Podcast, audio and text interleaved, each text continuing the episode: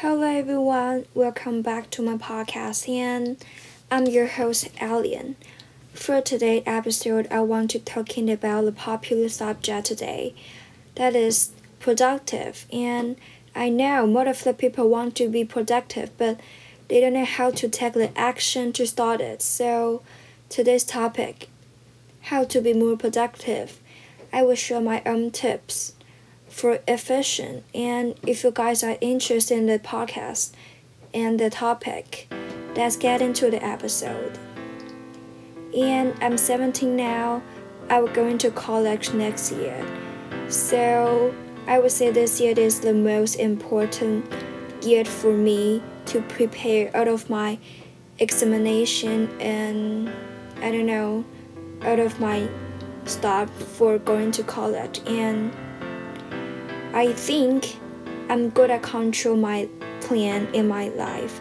So I want to share some of the tips for you to make you more productive to control your plan. So let's get started. The first step is prepare schedule and the calendar.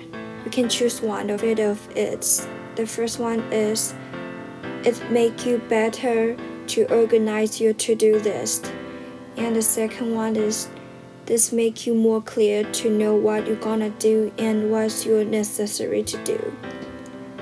And the third one is when you done your work, you can check it and this step is very important. It can raise your motivation to network, and you will have a sense of accomplishment after finish all of your work. But if you didn't done the work, that should also make you easy to skim through and you can arrange it to next day. And on your calendar, you can also set up the yearly goal, month, monthly goal, weekly goal, or even a daily goal. So for example, my yearly goal is to go to my dream college and monthly goal maybe will be establish my reading habits. You, you, your goal can be anything, but you have to write it down because this make you more often to see and to remind yourself to urge the operation. The second tip is to adjust your own timeline and take your body to end this habit.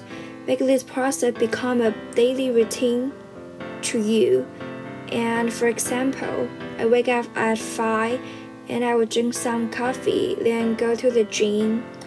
After the gym, I will back home to take the shower and check my schedule for today and reading some books. After reading the books, that is like six o'clock. I will head to school. Then after the school, I will uh, do my homework and finish my dinner. Then I will do something I obsessed with and relax. Finally, I will go to bed at a day and then on Sunday, I will do everything I want and forget my work. This make me feel really comfortable and reset me. So you guys can also find the kind of mood your brain and your body can accept. Everyone knows it is important to have a suitable break. So for me, I can't focus on my work over than six day, so I will take the break on Sunday. Then on Sunday, I won't think everything about work. I will do everything I like and I will reset myself. So it is important for you to find what kind of mood your brain and your body can accept. The third tip is the most hard part. That is, wake up at 5 a.m. This make you got more time to work. when you wake up at 5, you will discover that it's such a wonderful beginning for a day. And this makes you more concentration in the morning because no one will disturb you. Everyone hadn't wake up yet. You don't really need to do every day, but maybe four times a week or something like that. That is important is you have to find your own balance between your body and your mental capability. Ultimately, it's the extra T to recommend to you that is meditation.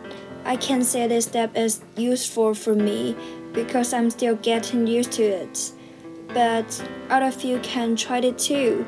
It might help to you guys and that's all about today's content. Thank you for listening and hope you all can find some ways to improve your life and enjoy your everyday. That's it. See you in next episode. Bye.